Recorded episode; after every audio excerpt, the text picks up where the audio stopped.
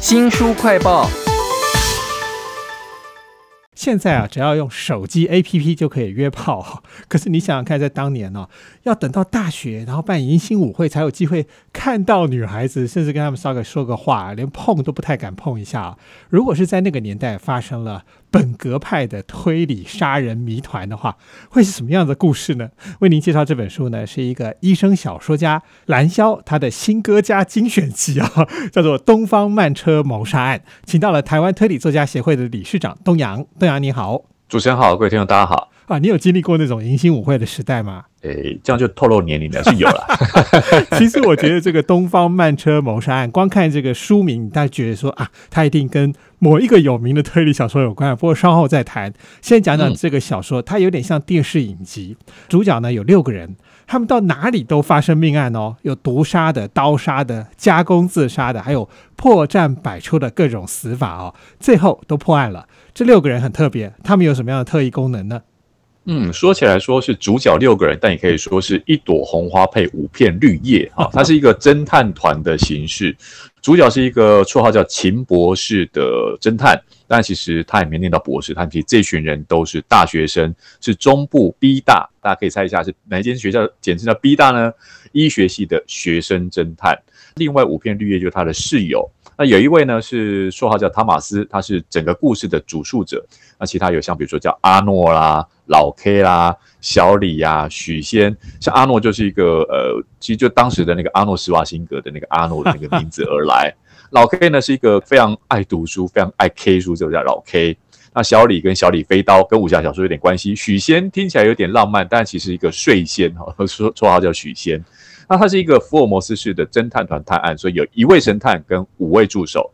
作品着重在逻辑解谜、微微烧脑的故事。书名叫做《东方慢车谋杀案》啊。那其实小说里头的这六个人里头，我觉得小李其实最重要，因为几乎所有的谋杀案都可能是因为他到处去追女孩子惹出来的祸啊。第一篇故事就是迎新舞会杀人事件啦，凶手呢让受害者在跟很多的女孩子跳舞之后，让受害者自己去选一杯掺入了氰化钾的鸡尾酒喝下去。哎，这里面有什么样比较怀旧的元素，或什么样本格推理元素呢？我稍微讲一下的故事。刚刚讲到片名叫做《迎新舞会杀人事件》，它是一个众目睽睽之下的死亡。在那个舞会当中，有一个帅哥轮番在不同歌曲跟不同的漂亮女孩子呃牵手跳舞，哦羡煞众人，但他却去选了一杯鸡尾酒之后喝下去不久，马上的中毒身亡。但是在如何在一堆酒当中，我们看那个酒是用一个个杯子已经盛好的，不是自己去装，那。不怕杀到其他人吗？还是他就是一个随机杀人事件呢？而且在死者似乎他死前还从口袋里面掏出一张像是死前留言的字条，就勾出了一票的嫌疑人啊。那的确他就非常的烧脑，就这群好哥们里头有人涉嫌，那秦博士要出来用他的聪明脑袋来帮朋友脱困。包括在聊到迎新舞会啦，大学的一群同学之间的那种交情，就非常的青春洋溢，所以有浓浓的怀旧气氛。里面还有很多误导读者的线索，例如说当时的杀人动机可能是什么呢？有人反对乔生用加分的方式进大学，哎，我觉得这也真是很有年代的议题哈。书名叫做《东方慢车谋杀案》哈，那其中有一篇叫做《自杀的尸体》，是我觉得读起来呢又很轻松，然后又很独特的地理风情的故事哦。因为刚刚讲说他们是中部的。B 大的医学系啊，所以他们很喜欢跑去东海大学旁边的东海别墅啊，那个地方有很多的出租学生的宿舍，然后还有呢各种的夜市啊。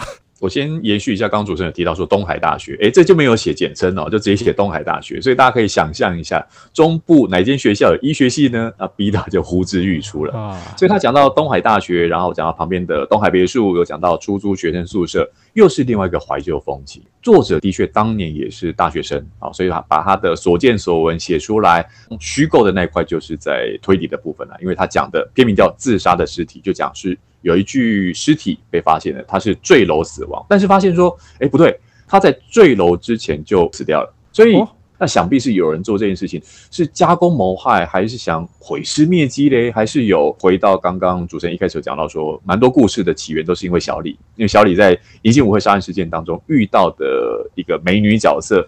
就是这位死者的好同学，所以呢，他们这一群侦探团啊，这次要来英雄救美了哈，因为这个女女大生就央求这六个人说，你们可以帮我们来解决这个案件。所以呢，整个故事就有一种中部大学生之间的互动啦，住宿的生活啦。哦，你会提到什么蒸奶啊、凤爪啦，去夜市吃芭乐啊这些，然后去什么大肚山看夜景啊这些啊，真的是满满的地方风味。虽然题材非常的轻松怀旧，但是它的推理绝对不会放水。我在《东方慢车谋杀案》里头看到有一篇啊超短篇的小说，讲考试卷啊，这个考试卷也可以当做一个推理小说的题材啊。这篇里头还有看出了考试答案卷的那个照片。哎你就会觉得说这本书有个特色，就是它不管每一个推理的谜团，它都会画出一些什么图啊，或者什么毒蛇咬的痕迹啊这样的东西来暗示你。我是不太常读那个本格推理啦，这是很常见的事吗？哎，这就是本格解谜小说的王道醍醐味。因为呢，有时候会看到什么列车平面图、住宅平面图、不在场证明的那个时间表等等的。过去真的读这种推理小说，看到这个图表时候特别兴奋，会觉得真相就在这个图里头。像比如说第一篇的银杏舞会杀人事件，他就把那个凶手啊如何在一堆鸡尾酒当中让被害者取得那个下毒的那一杯，又或像刚刚主持人提到考试卷，他会把那个答案卷列出来。我不知道现在考试是不是这样子，太久没考试了。有题目卷，有答案卷，答案卷上密密麻麻，所以每一个要填。那里头的角色，他考完试很忧虑的原因是，他担心他填错格了。比如说二十六题的答案写到二十七格的答案栏的话，啊，那可能下面一排全错，那可能就是你从高分变成死当那种危机的时候，哎，居然他也可以变成一个推理题材，而且讲到说这群考试机器能够念到医学系医学院哈，在当年联考的时代。肯定都考试一把照，但是出了这样的一个失误，会不会造成大翻转呢？看着这篇就知道。这个故事就叫做考试卷啊，出自蓝霄这个小说家呢，他的《东方慢车谋杀案》。短篇选集啊，其实还有一个图非常有趣的，是一个没有钟面，也就是没有一二三四五六那个数字的时钟。光这个时钟的这个夹角哈，它就可以推理出杀人的真相哦。我们一开始有讲到说这本书呢，名字就是一个非常有名的经典的推理小说《东方快车谋杀案》啊，跟他致敬的意味非常浓厚啊。嗯，我要讲一下，呃，虽然是致敬模仿没错，但是这篇作品是写在一九八零年代。一开始主演有提到说，这是一本新歌加精选，是把西元八九零年代的时候，发表在推理杂志上面的短篇集结，但做了重新修润。事件呢是发生在一桩火车普通车的列车上面，就现在已经看不到这种车了。现在你只能去看什么蓝皮解忧号的火车行驶。哈，从高雄发车往屏东的列车上面发生的谋杀案，它不像是克里斯蒂的东方快车，很豪华，头等车厢，不是，它是一个塞满的人。挤在那个车厢跟车厢之间的走道，但是却有人因此而身中刀伤，哈，身上被刺了两刀。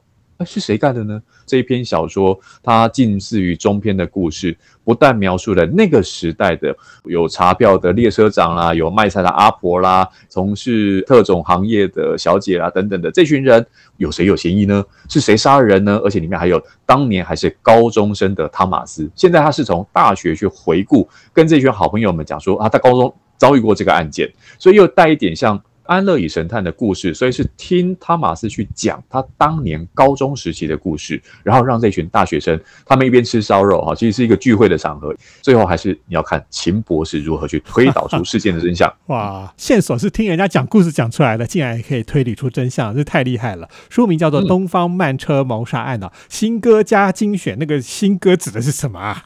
他最后一篇叫做《血浓于水》，就是因为出版了集结的出书之后。作家补的一个，其实已经脱离了当年大学生的时代，是秦博士已经长大娶妻生子啊，也不像当年。为什么叫秦博士呢？他就是穿着一个黑大衣，然后非常利落，就跟漫画里面的怪医黑杰克的形象是一致的。但这种人，你到医院就很就很怪嘛，哈，所以他变成是一个正常的名医的时候，却也接到了一个。现在看起来一样是医学推理的题材，跟 DNA 的血缘鉴定之谜有关的新的故事，是发生在现代的故事。所以这也是一个新歌加精选，新歌一样熟悉，却又带来不一样的新鲜感的时候，对于老读者、新读者都有一个不一样的阅读感受。哇，这是新歌加精选的小说集哦，《东方慢车谋杀案》啊！非常谢谢台湾推理作家协会理事长东阳为我们介绍这本书，谢谢您，谢谢。新书快报在这里哦，包括了脸书、YouTube、Spotify、Podcast，都欢迎您去下载订阅频道，还要记得帮我们按赞分享哦。你最近读的一本本格推理小说是什么呢？不要跟我说是柯南哦，给我们留言吧。我是周翔，下次再会。